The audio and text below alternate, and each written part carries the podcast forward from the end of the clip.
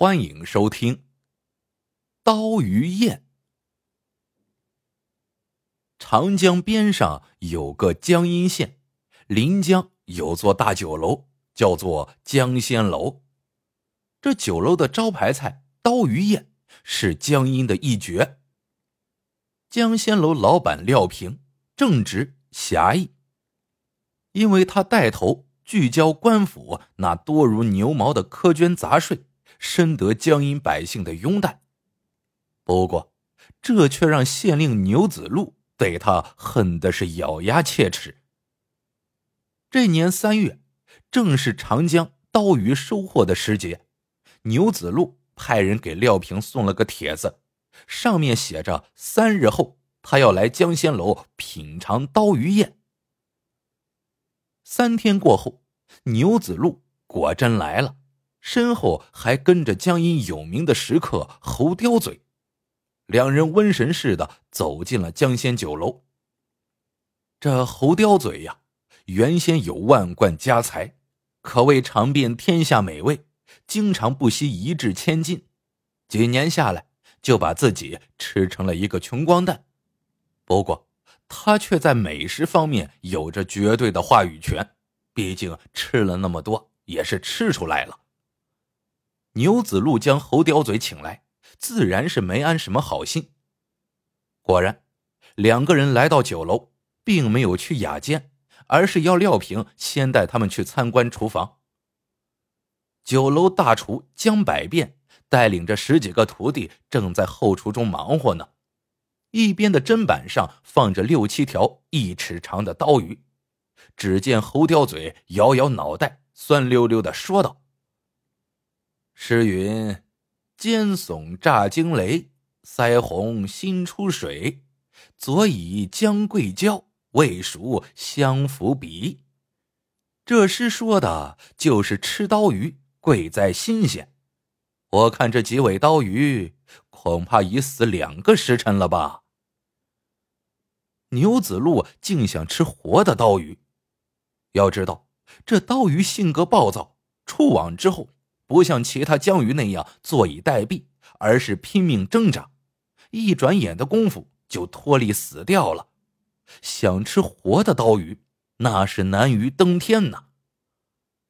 廖平刚要说话，江百变却对着牛子路一拱手说道：“牛大人，请您明日再来，我到时一定给您做活刀鱼尝鲜。”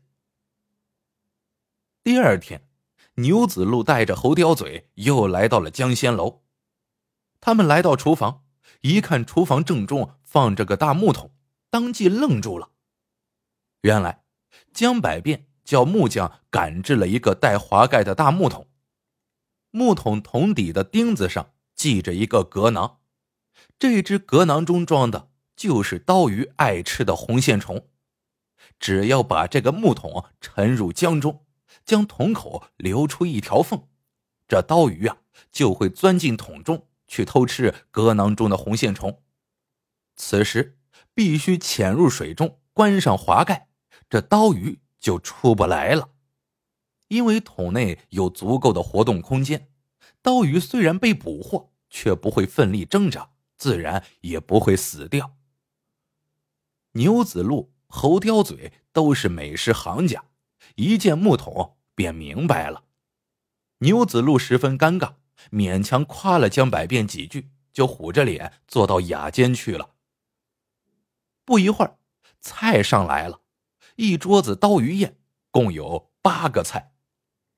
其中最令人叫绝的就是莲蓬刀鱼翅、兰花笋刀鱼、刀鱼炖辽参和燕皮刀鱼小馄饨。牛子路挨个尝了一遍。这些菜做的真是令人拍案叫绝，不仅保留了刀鱼的鲜味又各具特色。尤其是那道燕皮刀鱼小馄饨，套用一句俗话来说，真的是可以掀掉人的眉毛呀！太鲜了。牛子路实在是挑不出刀鱼宴的刺儿来，他扭头望着侯刁嘴，侯刁嘴咂了咂嘴。忽然对一边作陪的廖平和江百变说：“这刀鱼小馄饨还是不地道呀。原来，据说刀鱼小馄饨这道菜一定要选用肥硕的雌鱼，才能做出最好的味道。其实这只是个说法，又有哪家酒楼真会这么做呢？而且猴叼嘴虽然嘴刁，却断断不能尝出刀鱼的雄雌来。他这么说，是故意哪壶不开提哪壶，因为雌雄刀鱼体型相近，一年四季只有雌刀鱼怀孕待产的时候才能分辨出雌雄来，否则就算是剖开鱼的肚子也无法分辨。这一下，廖平和江百变都傻了眼。牛子路得意的一摆手，说道。何时弄明白肉馅里刀鱼的雌雄？何时我们再来？说完，带着猴叼嘴扬长而去。江百便冲着这两人的背影直骂，廖平更是气急，砰的拍了一下桌子，桌子上的茶壶茶碗咕噜噜的滚到了地上，打碎了。江百便急忙弯身去捡，可是手指却被瓷器碎片割出了血。看着江百变流血不止的手指，廖平忽然叫道：“我有办法了！”廖平给牛子路下了帖子，上面说江仙楼已经找到了辨别刀鱼雌雄的方法，恭请牛侯二位光临酒楼，品尝最地道的烟皮刀鱼小馄饨。这天正午，牛子路没来，侯刁嘴却一个人来了。他说：“牛子路今日公务在身，派他先来看看情况。”说着，猴叼嘴来到了后厨，看着木桶中游动的几条刀鱼，说道：“廖老板，您是用什么方法鉴别这刀鱼的雌雄的呢？”廖平说了句：“请看”，便把手探到了木桶中。猴叼嘴还没等细看，就听廖平一声惨叫。伸起手来，手指上鲜血淋漓。廖平一边用布条包扎手指，一边说道：“虽说刀鱼不是什么凶猛的鱼类，可是它被困在木桶中，还是免不了焦躁。这时若把手伸到水里，雄鱼就会立刻游过来，张口就咬；而雌鱼只有用手去抓它时，它才会咬你。”猴叼嘴看着廖平血淋淋的手指，吓得一缩脖子，说道：“高，你们想出的办法真是高！我回去禀告牛大人一声，三天之后我们再来品尝你们的刀鱼宴。”廖平见猴叼嘴走远了，才将手中的一件物事丢到了地上。原来，廖平将手伸入木桶的时候。手心里早藏了一小片薄铁，若不是他用这片薄铁割破了自己的手指，这猴叼嘴一定又要借题发挥，贬低江仙楼的声誉了呀。这一关又躲过去了，可廖平又皱起了眉头，因为三天之后就已过清明节了，这刀鱼和别的鱼类有所不同，一旦过了清明，他的骨头。便硬如顽铁，这鱼肉枯似干柴。那时牛子路要吃肉质鲜美的活刀鱼，那不是把人往死里逼吗？三天之后，牛子路、猴叼嘴果然又来了，可这一次不止他们二人，随行的还有一个十分威严的人。虽然穿着低调，可一看那气度。还有牛猴二人对他那巴结的模样，就知道是个大官。廖平小心招呼，不一会儿，一桌子刀鱼宴上齐了。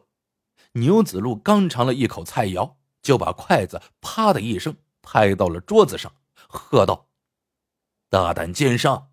我要的是活刀鱼，这刀鱼一定就是清明前就冰镇起来的死刀鱼，要不然……”过了清明，岂能还如此肥嫩？廖平面色不改的答道：“本店用的刀鱼绝对鲜活，几位如果不信，可进后厨一观。一行人来到后厨，见大木桶中有十几尾刀鱼，这些刀鱼卧在桶底，尾巴和身子还在不停搅水呢。侯刁嘴不信，指着木桶中的活刀鱼对江百变说道：“你就用桶里的活鱼，现在就给我们做一道菜。”江百变应了一声，右手探进木桶，将一条摇头摆尾的刀鱼抓了出来，去鳞下锅油炸烧汁，眼还未眨一下，一道红烧活刀鱼就出锅了。更奇的是，这刀鱼躺在盘子里，还在一下下扭动身体呢。侯刁嘴和牛子路拿起筷子，备尝了一口刚装盘的刀鱼。这鱼肉做的可比龙肝凤髓美味至极。那位大官模样的人也尝了一口，口中啧啧不已。这时，廖平忽然提起一根筷子，猛地往鱼身上一刺，一股带着腥味的鱼血飞射出来。那鱼剧烈的扭了几下，就此不动了。廖平用另一根筷子拨开鱼肉，那鱼腹中竟然藏着一条黄鳝。上面还插着筷子呢。牛子路看到此情此景，是又惊又怒。廖平，你竟敢！廖平一跪到底，对那个大官说：“巡抚大人明鉴，草人廖平以开酒楼为生，江阴知县牛子路中饱私囊，横征暴敛，因草民带头拒税，怀恨在心。”数次将草民逼入绝境，草民叩请巡抚大人为草民做主。那个大官眉头一皱：“你怎知我就是巡抚？又如何证明牛子路的所作所为呀？”廖平毕恭毕敬的说：“草民低贱，只能在这红烧活刀鱼中动手脚。”牛子路是一方父母官，自然能在江阴的江堤上动手脚了。巡抚大人几日前就到了，焉能不知？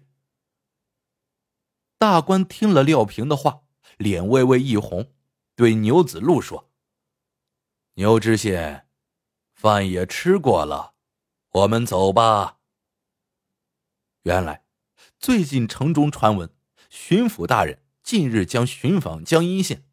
三天前，侯刁嘴独自来江仙楼，廖平猜想了牛子路肯定是接待巡抚去了。